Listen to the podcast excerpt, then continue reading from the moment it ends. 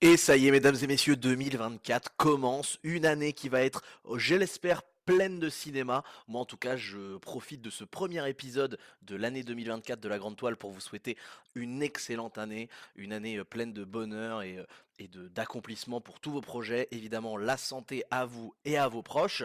Mais bon, là, on n'est pas là pour être heureux parce que c'est le début de l'année et le hasard du calendrier a encore fait que le sujet est horrible. Souvenez-vous, dans l'épisode que j'ai fait spécialement pour le jour de Noël, on a parlé d'un film d'horreur avec des, euh, des, araignées et tout, un truc qui n'était pas du tout dans le thème. Et bah là, pour vous souhaiter la bonne année, je suis encore pas du tout dans le thème du bonheur ni rien, puisqu'on parle d'un film qui, euh, grosso modo, traite de la fin du monde. Rien, rien, de, rien, de bien, euh, rien de bien joyeux, du coup, pour commencer cette année. Mais c'est pas grave, on va faire avec ça.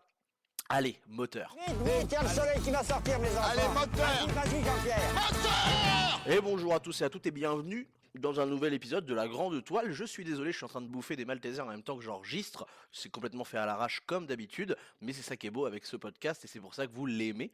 Si vous découvrez le principe de la grande toile, bah, il est très simple. En fait, je viens de regarder un film à l'instant. Et sur le chemin du retour, euh, pour rentrer chez moi, je vous raconte mon analyse et ma critique du film que je viens de voir. Et le film que, j'aborde aujourd'hui, c'est un film qui, alors qui évidemment ne respecte pas forcément le concept de la grande toile, puisque normalement, comme je l'ai dit, le concept c'est de aller au cinéma et lorsque je sors de la salle sur le chemin du retour pour rentrer chez moi, je vous raconte comment j'ai vécu mon expérience en salle. Malheureusement, le film d'aujourd'hui est un film qui était exclusivement sur Netflix, donc je reviens de mon canapé et non pas d'une salle de cinéma. Mais bon, c'est pas grave. À la base, j'avais pas du tout prévu d'en parler de ce film-là. Euh, j'avais pas trop euh, entendu parler d'ailleurs de, la sortie du film parce que bah toutes les actus sur les plateformes de streaming et tout, euh, je pense que vous l'avez compris, je je suis pas du tout euh, les, les, actus des sorties machin parce que j'ai pas de plateforme de streaming chez moi. Je, je suis pas abonné à ces trucs-là. Du coup, bah en fait, je suis un peu en mode je m'en fous quoi. Mais le hasard a fait que je suis tombé sur Instagram, etc., sur pas mal de commentaires, pas mal de réactions sur le film d'aujourd'hui, qui du coup est un un film qui est dispo sur Netflix depuis maintenant un petit moment, je crois qu'il est sorti en octobre ou en novembre, un truc comme ça. Et il a fait vachement de réactions sur, euh, bah, sur les réseaux sociaux, notamment des réactions assez négatives. J'ai l'impression qu'il y a pas mal de gens qui n'ont pas aimé le film, ou en tout cas beaucoup qui le jugent comme un mauvais film, surtout parce qu'ils l'ont pas compris. Et de ce que j'ai vu, c'était un peu ça les, réactions. Et forcément, au fur et à mesure, à, force de voir des réactions et des réactions et des réactions, je me suis dit, il va falloir que je me fasse mon propre avis sur Le Monde après nous, qui est un film donc Netflix réalisé par Sam Esmail. Et c'est vrai qu'en fait, en m'y intéressant, il se trouve qu'en fait le bah, le réalisateur est un réalisateur que j'aime quand même bien, notamment parce que il a fait alors il a fait pas mal de choses, mais il a notamment fait Mister Robot, qui est une série sur l'histoire d'un d'un hacker, hein, d'un pirate informatique, et qui est une série que j'affectionne particulièrement. C'est pas une de mes grandes séries préférées, mais c'est une série que j'aime vraiment bien. Et, j'avais souvenir qu'il y avait des très bonnes idées, notamment des très bonnes idées de ré... Je parle beaucoup trop vite. Des très bonnes idées de réalisation en particulier. Et en plus de ça, euh, bon, c'est euh, une série en plus que je pense que vous voyez à peu près c'est quoi, parce que c'est un peu cette série-là qui a fait émerger euh, Rami Malek, d'ailleurs, qui en 2018 jouera, j'allais dire Queen, pas du tout, jouera, merde, Freddie Mercury pour le film Bohemian Rhapsody qui raconte l'histoire de Queen. Et donc, bon, bref, voilà, on est quand même sur un truc où déjà on a un réel intéressant. En plus de ça, quand on regarde le casting, on a Julia Roberts, donc euh, voilà, forcément, je pense que vous connaissez tous Julia Roberts, et on a aussi Ethan Hawke, Ethan Hawke qui est un, un acteur que j'aime plutôt bien, et, euh, et, on a aussi, euh, comment il s'appelle? Merde, ah, le Renoir là, qui est trop fort, lui ce mec là est trop fort, Mahershala Ali, c'est ça. Mahershala Ali, alors D'ailleurs, pour la petite anecdote, son, prénom n'a aucun sens. J'avais vu ça. Euh, parce qu'il a, il a joué dans des Hunger Games, il a joué dans, euh, pas mal de trucs. Il a, joué dans Moonlight aussi, qui était vachement bien. Le film Moonlight. Euh, et, son prénom, il me semble que c'est un truc genre Maher. Mais vraiment, hein, c'est un truc genre avec 27 syllabes. Insupportable. Et, mais bon, on l'appellera Ali, parce que ce sera plus simple. Et du coup, il joue un personnage assez important dedans qui est vraiment cool aussi. Donc, dans l'ensemble, casting de fou, euh, réel, super intéressant. Ah oui, il y a Kevin Bacon aussi, putain, qui joue un, un, second rôle un peu, mais pareil, Kevin Bacon quand même ultra gros acteur, euh, qui, a une, qui a un charisme de dingue, une gueule et tout. Enfin, quand même là pour une production Netflix, on est sur un truc où même moi j'étais un peu en mode putain comment ça se fait que c'est pas sorti en salle quoi. Et on va voir que bon bah derrière cette espèce de petit euh, de petit euh, comment dire début encourageant, il y a pas mal de questionnements autour du film et autour de ce que je viens de voir. Déjà, la, première chose à dire, c'est que euh, pour ce qui est de l'histoire, ça, raconte un truc assez vague, assez abstrait. C'est-à-dire que ça raconte l'histoire d'une famille qui va partir euh, un week-end à la campagne. Donc c'est une famille de New-Yorkais qui a l'air très, euh, comment dire, très dans le dans la fast life de New York, c'est-à-dire euh, ils ont des travails euh, qui sont euh, très prenants, ils sont ultra connectés avec les ordinateurs, les, les réseaux sociaux, les, les séries, les tablettes, les, les portables, etc. Ils sont ils ont une vie qui va à mille à l'heure. Et du coup au début du film ils décident d'aller prendre un petit week-end en campagne pour se poser, pour respirer et puis pour reprendre pour déstresser un petit peu. hein. D'ailleurs le film est pas très malin dans la manière de le construire au début parce que au lieu de nous le faire comprendre par, je sais pas moi, des, scènes qui, auraient du sens par rapport à leur vie de tous les jours, de, des parents de la famille, des enfants de la famille, etc., qui seraient peut-être pris par le stress de leur vie tout le temps euh, sous pression à New York, et ben en fait au lieu de nous le montrer, ils vont carrément nous faire un petit discours au début du film de la mère qui dit mon chéri, comme je sais qu'en ce moment tu es vachement euh, fatigué et stressé par ton travail, je me suis dit que nous devrions, tu vois, et j'étais en mode ah putain merde, le film commence à nous expliquer ce qu'il est, merde. Alors que je le rappelle, le principe du cinéma, c'est de montrer et de ne pas dire, puisque euh, sinon, dans ce cas-là, donnez-moi le script et je le lirai et ce sera tout aussi bien. Et, et du coup, bon, l'entrée en matière est un peu chelou, mais c'est ça l'histoire de cette petite famille qui s'en va dans une maison de campagne qui est grosso modo Airbnb en fait. Et arrivé dans cette maison de campagne au Airbnb, va commencer toute une sorte de, choses étranges, de, phénomènes étranges, où notamment ils vont plus avoir de réseau, internet, plus de réseau euh, téléphone, etc. Et ensuite il va y avoir euh, des gens qui vont arriver chez eux, qui sont en fait les propriétaires de la maison qui, leur louaient la, maison pour le week-end, qui vont leur dire que bah en fait en ville il n'y a plus d'électricité et donc il y a une espèce de blackout en gros dans les États-Unis, dans tous les États-Unis, qui a lieu et eux essayent de comprendre à travers le film qu'est-ce qui leur est arrivé et ils essayent de reconnecter avec la civilisation parce qu'ils sont dans un endroit qui est très isolé.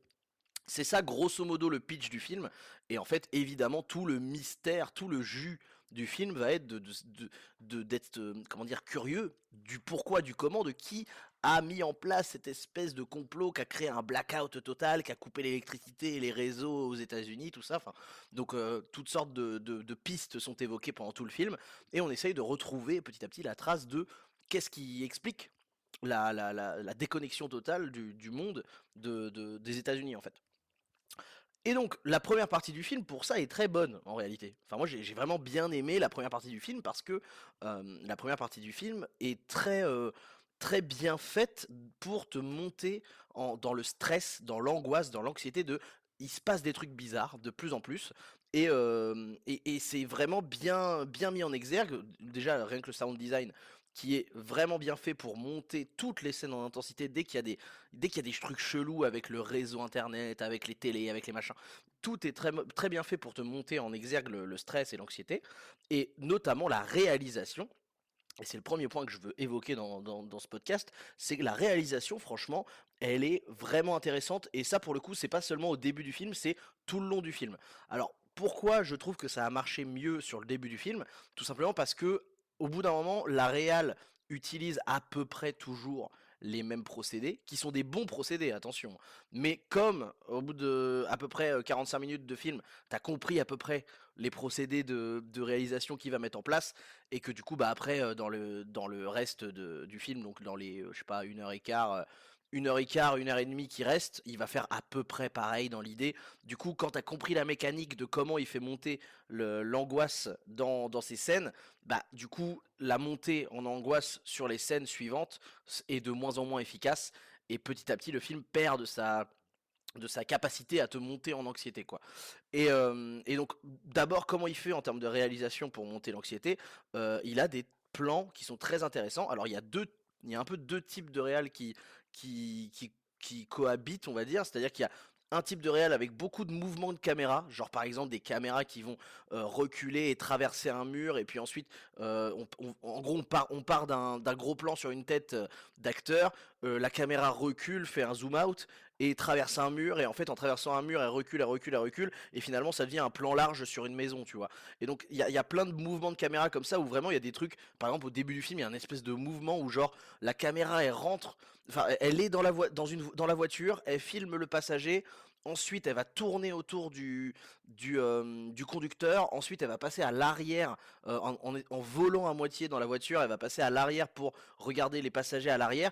Et ensuite, elle va sortir par la porte, enfin par la fenêtre arrière droite de la voiture, quoi. Et enfin voilà, il y, a- plein de mouvements de caméra où, où j'étais en mode, attends, mais techniquement, comment il a fait pour passer sa cam là-dedans et tout? Enfin, il y a vraiment des trucs assez ambitieux sur les mouvements de caméra qu'il essaie de mettre en place. Mais pour le coup, ces mouvements-là de caméra sont esthétiques mais ne veulent pas dire grand chose en fait. Ça permet d'éviter de tomber dans le, le classique du, euh, du chant contre chant lorsque tu montes des dialogues par exemple, mais ça ça veut pas euh, ça signifie pas grand chose. Par contre, le deuxième type de plan de caméra, c'est des plans beaucoup plus fixes où là il va choisir très bien la manière dont il va euh, placer ses acteurs, etc. Et, euh, et du coup, ces plans fixes là, moi m'ont fait beaucoup penser à la, à la réalisation de Vince Gilligan. Vince Gilligan, c'est le, c'est le réal de, euh, comment il s'appelle, de Breaking Bad et de euh, Better Call Saul. Et, euh, et moi, ce que j'adore avec la réal de Vince Gilligan, moi, je, je, je- suis passionné par ça, c'est que tous ces plans sont étudiés pour que, limite, tu, puisses montrer une scène complète avec un plan fixe qui est placé pile de la bonne manière pour te montrer tout le plan, mais de manière super créative parce que tout se passe au même endroit. Et on, retrouve exactement ce genre de truc dans la réal de Sam Ismail avec, euh, avec euh, Le Monde après nous.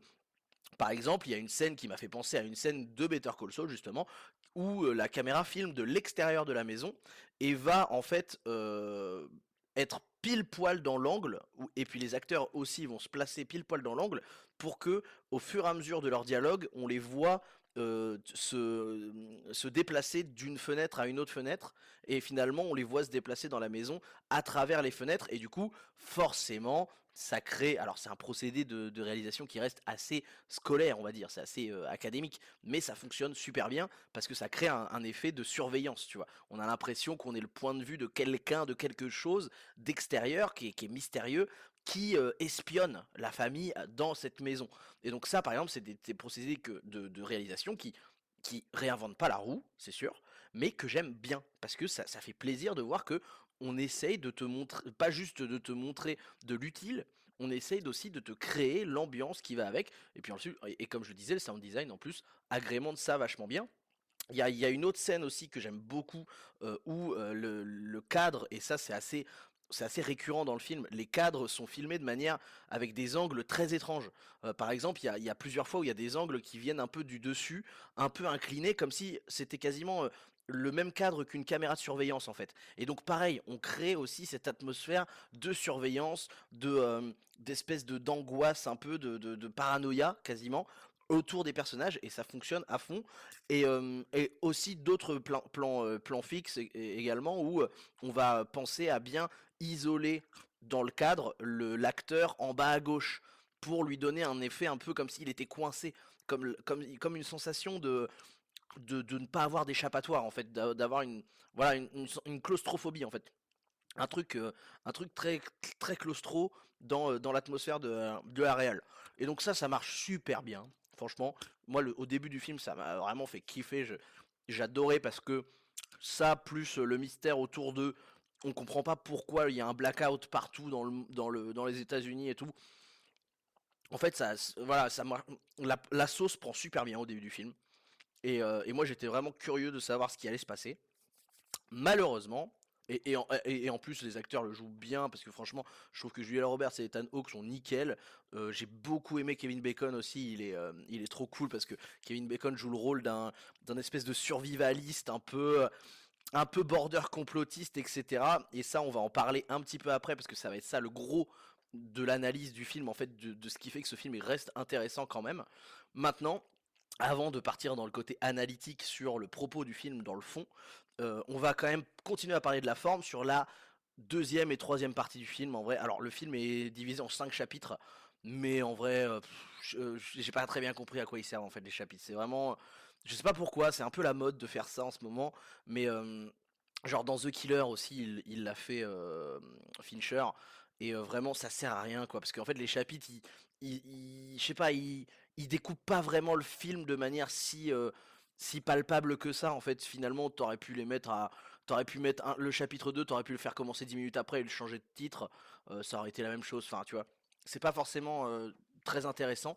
Euh, moi, je dirais plutôt qu'il y a la première partie qui est sur les 40-45 premières minutes où, comme je le disais, tout fonctionne vachement bien. Le jeu, et en particulier la réal, euh, euh, agrémente vraiment ce, ce stress et cette anxiété autour du mystère de pourquoi la civilisation et la société américaine est en train de s'écrouler. Et on ne le sait pas et on est perdu tout autant que les acteurs et ça marche, ça marche vraiment bien. Le problème, c'est qu'après, au bout d'un moment, on comprend parce que les acteurs et les, euh, personnages et euh, les, euh, les caractères de chaque personnage vont commencer à te name dropper toutes sortes de théories avec ah oui en fait c'est un, c'est sûrement un attentat, un attentat terroriste ah non finalement c'est sûrement une attaque de la Corée ou de la Chine ah non finalement c'est sûrement une cyberattaque qui a été mise en place par des par des gamins euh, d'Amérique latine Euh, ah finalement c'est sans doute un groupe de cyber euh, cyberpirates qui euh, revendiquent je sais pas quoi. Ah non finalement c'est peut-être aussi des rebelles armés qui se soulèvent contre le gouvernement américain. Enfin tu vois et en fait t'as tout t'as tout un espèce de globi-boulga de théorie qui débarque au fur et à mesure. Et je trouve qu'à partir du, du second tiers du film en fait tu comprends que tu n'auras jamais la réponse à tes questions et du coup toute cette anxiété toute cette montée d'intensité tombe un peu euh, tu vois euh, comme un pétard mouillé euh, parce que en fait tu comprends que le film va jamais te donner ce que t'attends et, euh, et pourtant, malgré tout, le film continue sur une heure et quart, une heure et demie ensuite, à encore te mettre des espèces de scènes de mystère en mode ta ta ta, euh, encore des plans angoissants et encore des, encore des, des musiques stressantes. Et en fait, le problème, c'est comme ça fait déjà 45 minutes qu'on te met des plans angoissants, des musiques stressantes et qu'on te name drop toutes les potentielles réponses en te faisant bien comprendre qu'aucune n'est la bonne, bah du coup, les suivantes euh, sont de moins en moins angoissantes, de moins en moins anxiogènes, et en fait à la fin ça marche plus trop, et finalement ça commence à devenir vachement long, en fait, à partir de la, du deuxième tiers, ça, ça, ça- devient très long parce que du coup t'as compris que t'aurais pas ta réponse, voilà, et, et du coup ça continue de t'entretenir un mystère qui dure longtemps, qui dure longtemps, qui dure longtemps, auquel on n'apporte aucune réponse, mais limite même, même plus de questions que de réponses, et c'est tout. Et en soi, moi, ça me dérange pas de, de pas avoir de réponse. C'est pas ça le truc qui me dérange. Le truc qui me dérange, c'est qu'on, en fait, on a compris quoi. Tu vois, au bout de 45 minutes, une heure, on a compris qu'on n'aurait pas la réponse. On a compris le procédé d'intention que tu as de euh, de, euh, bah, de, de nous faire euh, créer une angoisse autour de, de de la méconnaissance de ce qui est en train de se passer dans notre univers. Ok, ça on a compris. Mais le problème, c'est que derrière, le film continue à faire ça et continue à n'appuyer quasiment que sur ça. Et donc en fait, il n'a plus, franchement, il n'a plus grand-chose à t'apporter concrètement une fois passé le deuxième tiers du film. Et après, bah en fait, ça, ça continue, mais c'est juste moins sensationnel que le début. Et donc, euh, bon, bah on se fait, on se fait un peu chier en fait hein, sur la, sur la deuxième et troisième euh, partie euh, de deuxième et troisième tiers, on se fait un peu chier quand même. Donc ça, c'est un peu con. Donc c'est un peu ça qui fait que le film est pas si ouf que ça. Je pense qu'il avait le potentiel à être vraiment bien. La première partie est vraiment cool. Mais dans l'ensemble, il est pas si ouf que ça parce qu'après, bah, ça, ça tourne en rond. Ça tourne en rond et on, on sent que le film, c'est pas forcément où il veut aller exactement. D'ailleurs, il a, je pense que c'est un film qui a pas vraiment à vouloir aller quelque part concrètement parce qu'il veut pas te donner de réponse à, euh, à ces questions. Et donc, c'est pour ça que c'est intéressant de comprendre quelle est la, alors là, évidemment, je, je vous fais euh, ma, mon analyse sur à chaud, hein, mais euh, je pense pas trop me, me tromper en te disant que là, on a quand même un espèce de gros globi-boulga de propos politiques sur le paysage euh, politique américain depuis quelques années maintenant et, euh, et toute la, tout le climat en fait qu'il y a entre les Américains euh, et leur vision du monde depuis pas mal de temps et, et notamment de cette espèce de paranoïa qui a été exacerbée par les réseaux sociaux et par l'hyperconnectivité des, des, des, des- satellites, de, de Internet, du Wi-Fi, de- des SMS, tout ça. Et donc, je pense que dans l'idée, chaque personnage essaye d'incarner une, espèce de, comment dire, une espèce de complot, ou en tout cas une espèce de, de, en fait, c'est un peu comme un, Merde, comment ça s'appelle déjà. Ah merde, les calamités de de- d'Égypte ou un truc comme ça Les, les sept plaies d'Égypte. Voilà. Les sept plaies d'Égypte, c'est des, espèces de calamités qui tombent sur le peuple égyptien. dans, alors c'est une histoire dans la mythologie chrétienne, il me semble. Et donc en fait, les Égyptiens vont subir sept calamités qui va leur arriver dans la gueule. Donc par exemple, il y a un jour où il va se mettre à pleuvoir des grenouilles, par exemple, Il y a un jour où je crois que le- l'eau du Nil va se transformer en sang, en sang, le sang qui coule de tes veines. Euh, Enfin voilà, il, arrive plein de d'espèces de phénomènes euh, mi-scientifico-mystiques euh, pour punir un peu le monde. Et en fait, dans l'idée, le monde après nous, c'est un peu ça, quoi. C'est un peu les sept plaies de, de, de- l'Amérique, si tu veux. C'est une espèce de version moderne des sept plaies d'Égypte qui tombent sur la gueule des gens. Et, euh, et c'est pour ça que j'expliquais qu'en fait, on se rend vite compte que le film va pas t'expliquer rationnellement ce qui se passe. En fait, il, va se passer un espèce de, de melting pot, de globi-boulga, de tout ce que les Américains craignent de manière générale. Et évidemment, on ne peut pas s'empêcher de penser à QAnon, euh, les théories complotistes, euh, les, euh, voilà, les, espèces de radicalisation sur la vision du monde qu'ont les, les, les, les, Américains de, manière générale, au global hein, d'ailleurs, parce que en fait, c'est un truc que j'avais peur, j'avais peur qu'en fait on, on ait beaucoup un, truc de oui bah il y a le complotiste con là qui est joué par Kevin Bacon, il y a le com- complotiste con là bah en fait lui c'est un débile et, et en fait il est il, est à l'origine de tous ces complots bizarres et tout nanana. En fait, non, pas tant que ça. On, a quand même un propos qui est assez, euh, on va dire, bienveillant envers à peu près tous les types de population. Et, euh, et en fait, j'ai l'impression que chaque personnage représente un peu une espèce de croyance.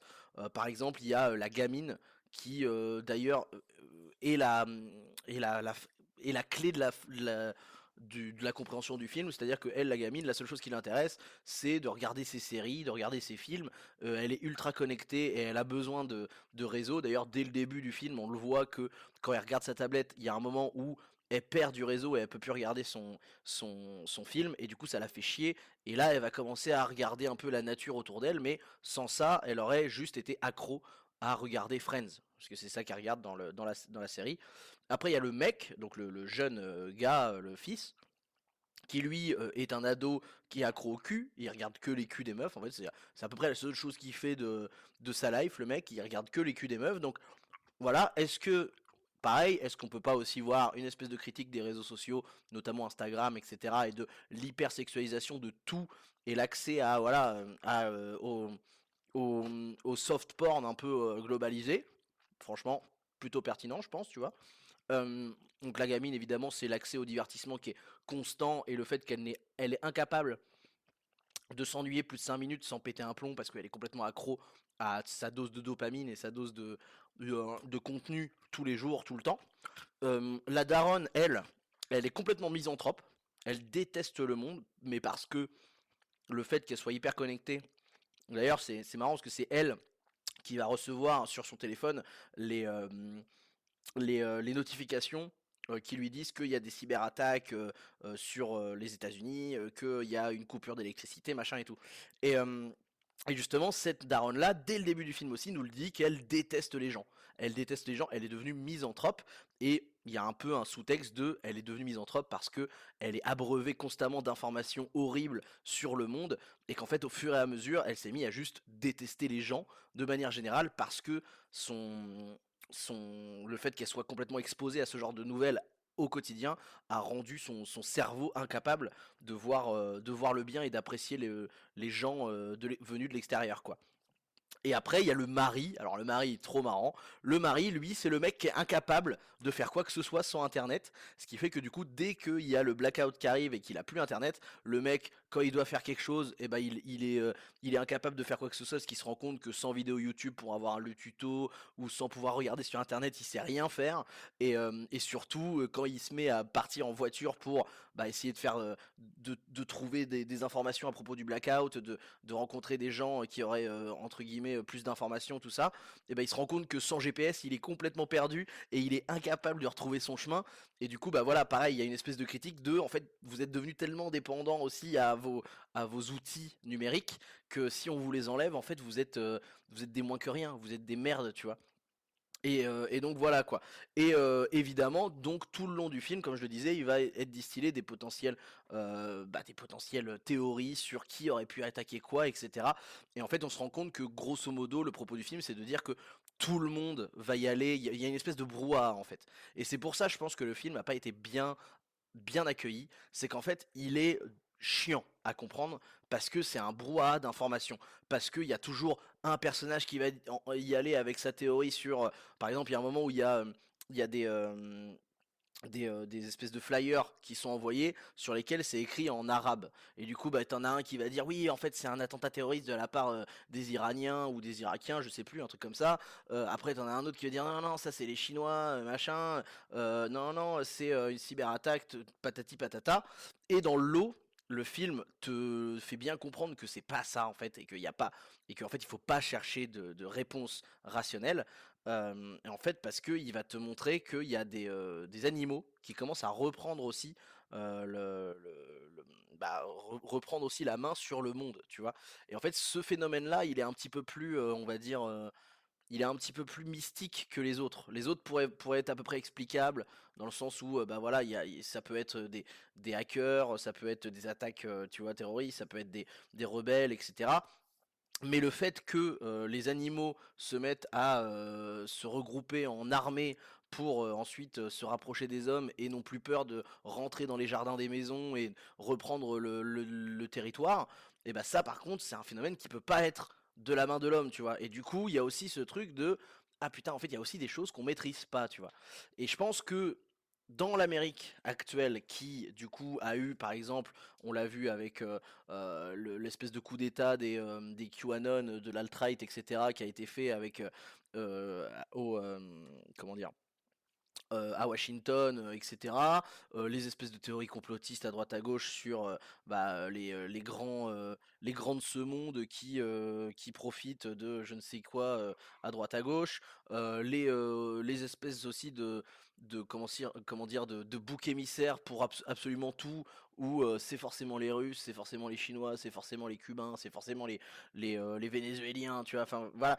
Et en fait, le propos du film, c'est de dire que dans tous les cas, quand il y a quelque chose qui s'écroule, quand, il y a quelque chose qui s'effondre, le, le, l'humain aura besoin de trouver une réponse à la raison du pourquoi du comment, même si en réalité euh, il n'y a pas vraiment de réponse concrète, ou alors en tout cas il y en a, plusieurs et il y a des facteurs qui sont par dizaines et qui sont le croisement de plusieurs hasards qui ont mené à un effondrement, et ben en fait l'humain est incapable de, euh, d'accepter ça, d'accepter ce, truc de l'inexplicable.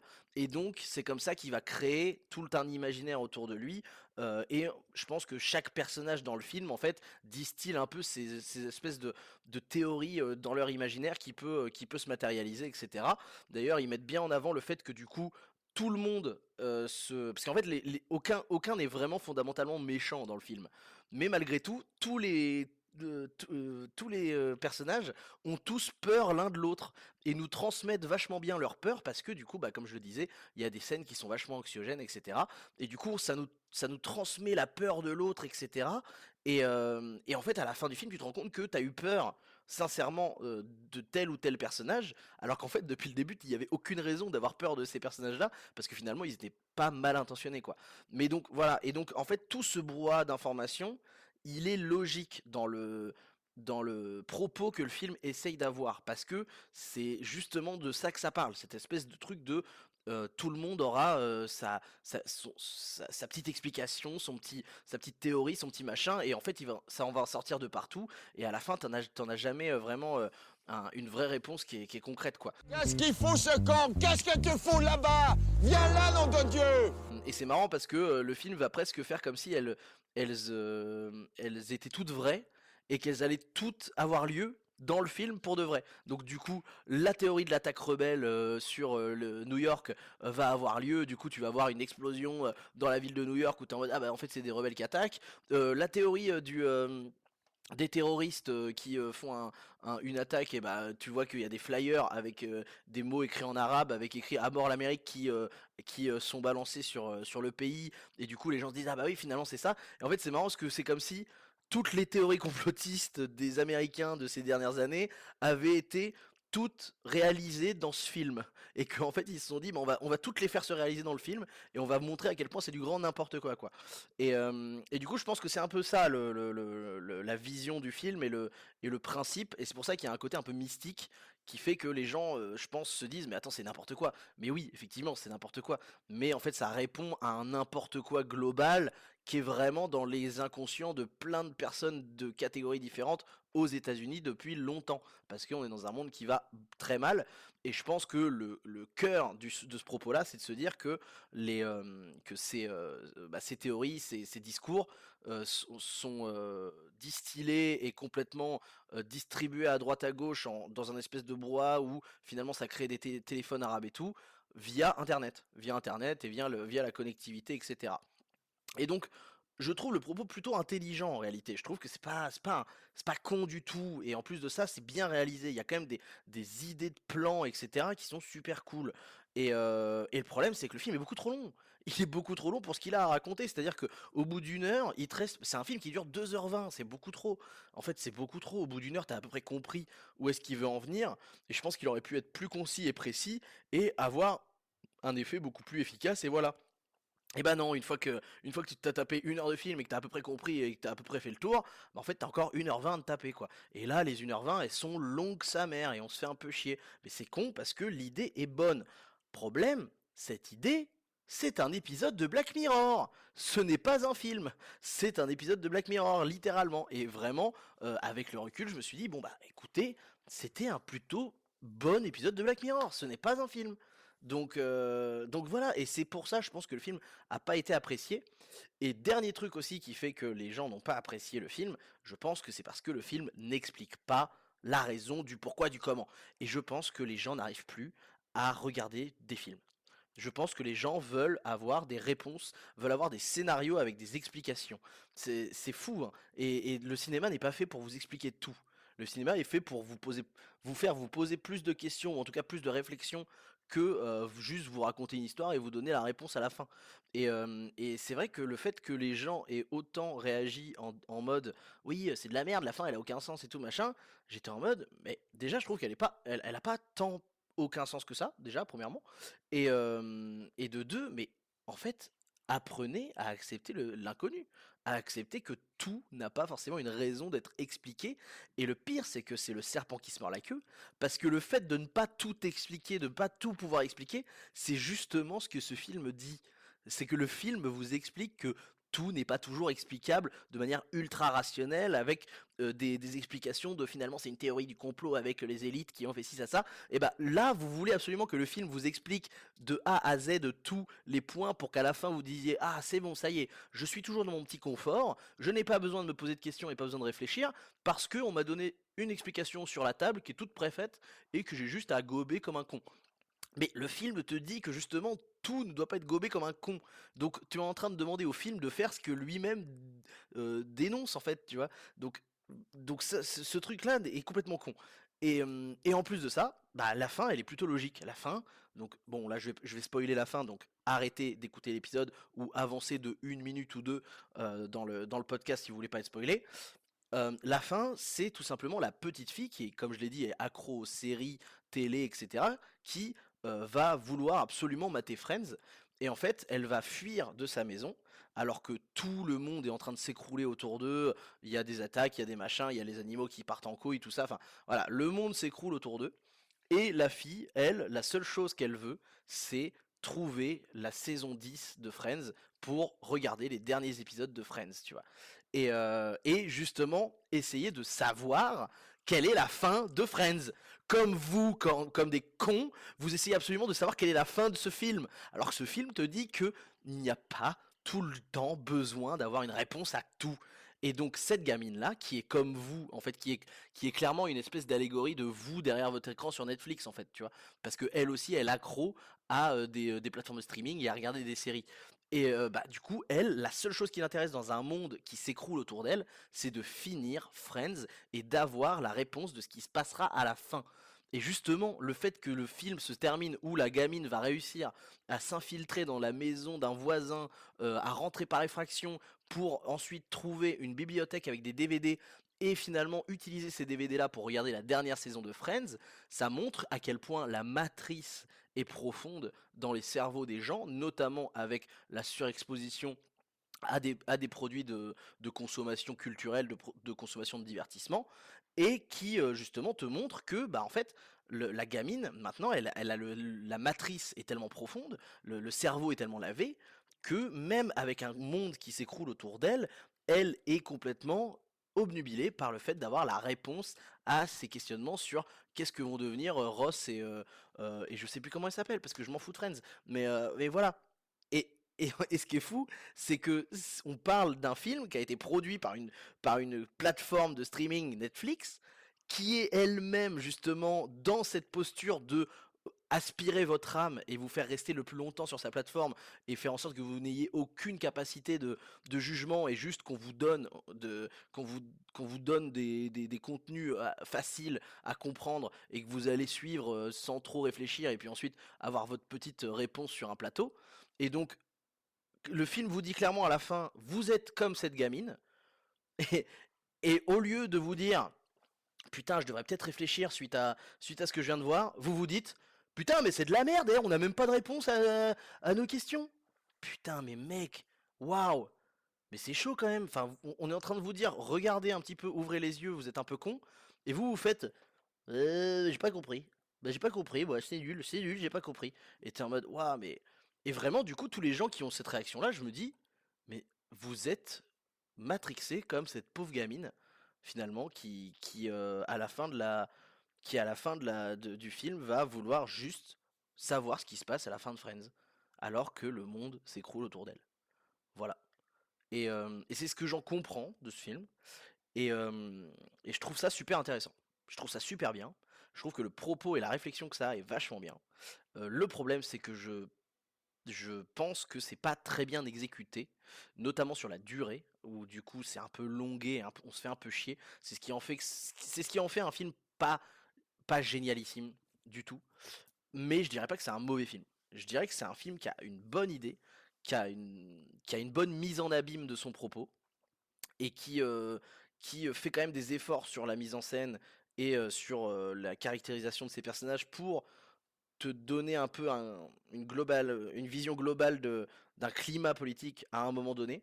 Et du coup, je pense que c'est un film qui, dans 40 ans, sera super intéressant à regarder pour comprendre comment était le monde, et en particulier le monde des Américains, euh, dans les années 2020. Voilà. Donc euh, ouais, dans, l'ensemble, je suis euh, suis pas hostile à ce film du tout.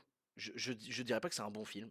Je j'irai pas jusque là parce que quand, quand t'as plus de 50% de ton film on se fait quand même pas un peu chier euh, et qu'on a un peu compris le propos au bout d'une heure alors que le film dure 2h20, c'est compliqué de dire que c'est un bon film. C'est pas un mauvais film du tout. C'est un film qui est très intéressant, qui a un propos, mais qui est longué quoi. Et qui aurait et, qui et je vais je vais finir là-dessus, qui aurait clairement dû être un bon petit épisode de la dernière saison de Black Mirror, mais pas forcément un film aussi long et, euh, et aussi brandé quoi.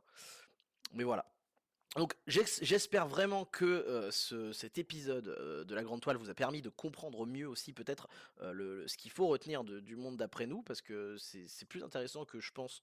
Je pense que les gens n'ont peut-être pas compris à quel point ça pouvait être intéressant de manière générale, donc j'espère que ça vous a donné d'autres lumières et que ça, a éclairé votre, votre lanterne pour mieux comprendre tout ça. Si c'est le cas et si l'épisode vous a plu, vous pouvez évidemment vous abonner à La Grande Toile. On reprend l'année et l'année va être folle en termes de cinéma. Du coup, on va aller voir plein de films. Je vais retourner. Là, j'ai pas trop eu l'occasion de retourner au ciné, etc. Parce qu'il y a eu les fêtes. Je suis allé voir des potes, je suis allé voir la famille, le nouvel an, les machins, les et prendre des cuites et des cuvées. Et du coup, bah, euh, je suis pas retourné en salle. Mais normalement, cette semaine, je retourne en salle pour mater des films. Euh, je sais pas encore qu'est-ce que je vais mater en premier, mais il y a des épisodes qui sortent bientôt. Donc abonnez-vous à La Grande Toile si ce n'est pas encore fait. Vous pouvez même euh, activer la petite cloche pour pas louper les prochains épisodes, euh, à ce qui paraît.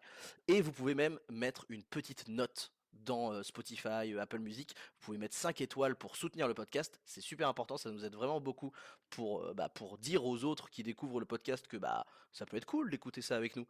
Et, voilà. Et si vous voulez aussi débattre avec nous euh, sur le cinéma, etc., euh, réagir, euh, etc., vous pouvez nous parler directement en message privé sur le Instagram creativebureau.co.